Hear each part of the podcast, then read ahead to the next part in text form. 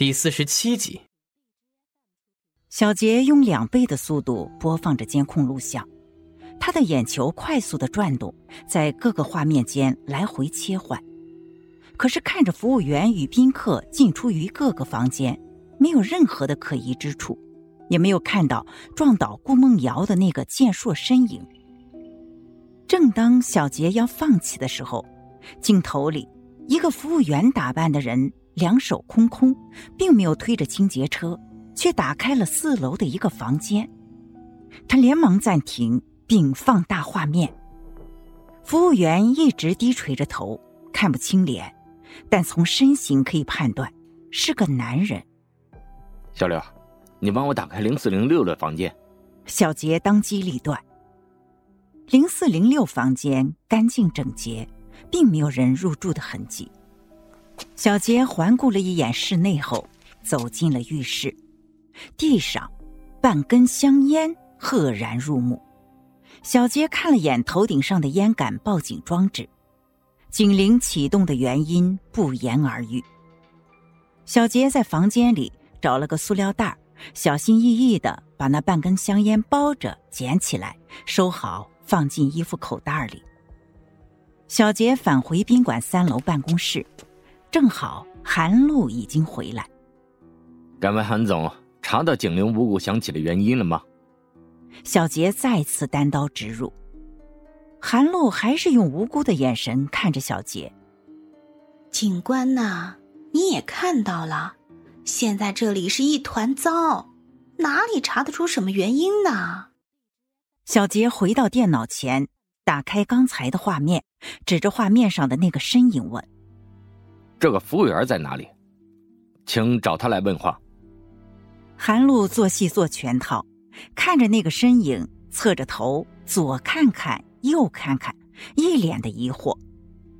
这是谁啊？很陌生呢。小刘，来看看这是谁？小刘赶紧走到电脑前，辨认了半天，最后眼神迷茫的轻轻摇头道。这人不认识啊，不是我们宾馆的人。麻烦韩总把这段视频备份给我。小杰一点都不含糊，韩露也不吝啬，马上就用 U 盘备份交给了小杰。L 市人民医院一号手术室门口，聂远来回的踱着步，不时焦急的看着手术室门上亮着的红灯。李安靠着墙壁。一时间也不知道怎么安慰他，最后走到他身边，拍了拍他的肩膀：“你先去处理一下你的伤口吧，我在这里守着。”安慰的话滑到唇边，最后还是没有说出来。没有确定顾梦瑶脱离危险之前，说什么都显得苍白。聂远无力的摇了摇头：“不碍事，只是一点小擦伤。”李安知道他不肯走开，只好去叫一个护士来这里帮他清理伤口。护士还在给聂远清理手臂上最后一处擦伤。这时，聂远的眼角所及之处的红灯忽然灭了，他不顾一切冲到手术室门口。门慢慢向两边划开，一个大概五十岁左右的女医生一边走出来，一边摘掉口罩。医生，他怎么样了？聂远不等医生开口，就迫不及待的问。医生看了一眼穿着便服的聂远，小伙子，别担心，虽然他身上、脸上有很多处擦伤，但并没有骨折的情况，目前还没有清醒，有点脑震荡，好好休养，很快就能好。谢谢医生，谢谢，谢谢陈主任。聂远感激的不住点头。最后看到医生的工牌上写着“陈杰主任”，一颗吊起来的心放下了一半。这时候，护士推着顾梦瑶出来，推床上的顾梦瑶打着点滴，脸色似乎没有那么苍白了，但还在昏迷中。瑶，瑶，明知道他现在听不到，但聂远还是忍不住的。一边跟着推床走，一边喊着他的名字。跟在身后的李安轻轻的松了一口气。回到普通病房，趁着护士给郭梦瑶过床的期间，李安赶紧对聂远说：“我知道别人来保护他，你也不放心，你就安心在这里，我继续去搜集证据。只有速战速决，早日把这些罪犯一网打尽，他才能安全。”聂远拍了拍李安的肩膀，一切感激之言尽在眼神中。李安回到刑侦支队。三口两口的扒着唐浪帮他留的已经全冷掉的饭菜，听完小杰的报告后，叹了口气，一切就如他所料。他决定先搁置这一件事的调查。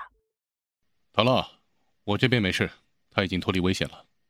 银行那边查的怎么样？李安吞下最后一口饭菜，就第一时间给唐浪打电话。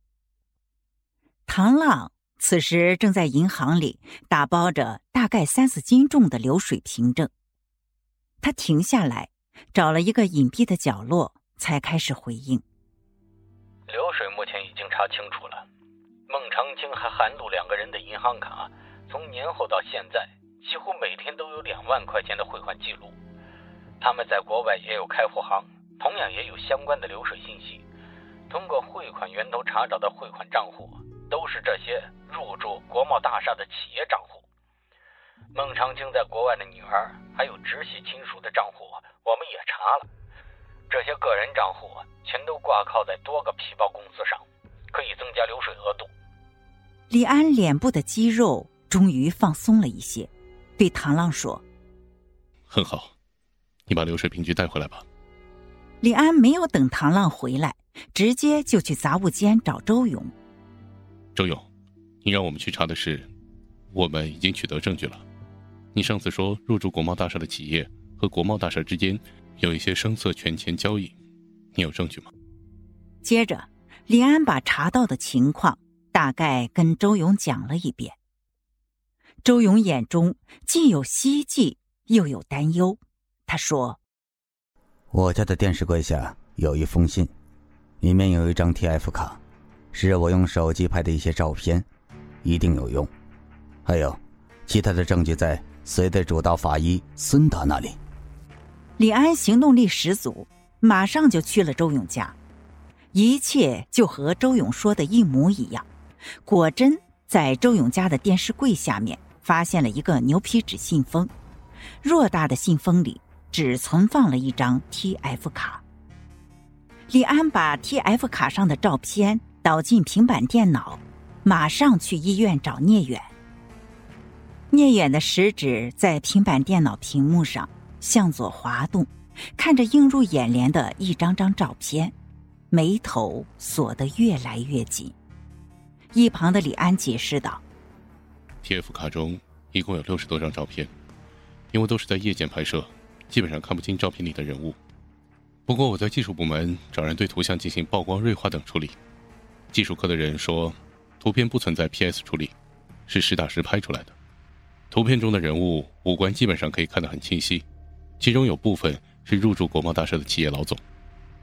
在这些人中，还有一个人出入相对频繁。